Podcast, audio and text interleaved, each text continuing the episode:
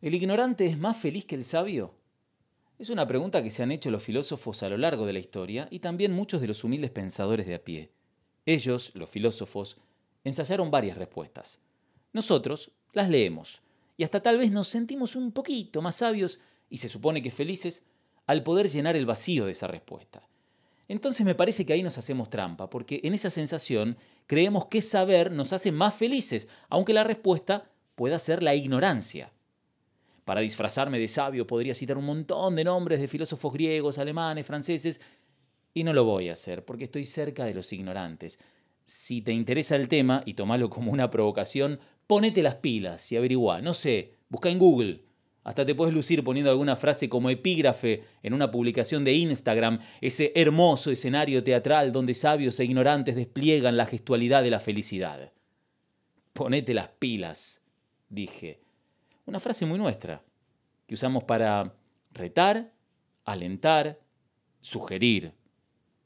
Pero en el plano literal, cuando Orges, el puestero jubilado de una estancia próxima a Calafate en Santa Cruz, agarró las últimas y preciadas pilas que dejaba cerca de la estufa para que duren más y las puso en la radio, comprobó que estaban muertas.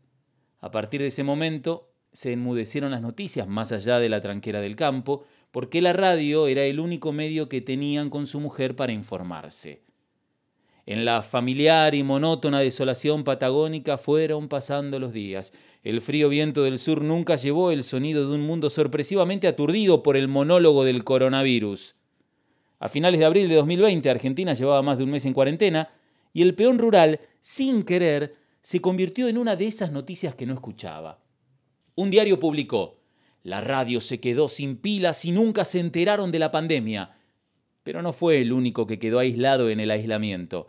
El artículo periodístico describía que algunos camperos, cuando llegaron al pueblo para proveerse de mercadería, encontraron todo cerrado, mientras que trabajadores de otras estancias se enteraron gracias a la policía que les avisó cuando fueron a llevarles comida.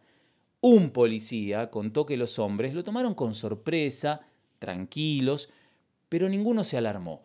Dijo, las personas que viven y trabajan en el campo ven todo desde muy lejos.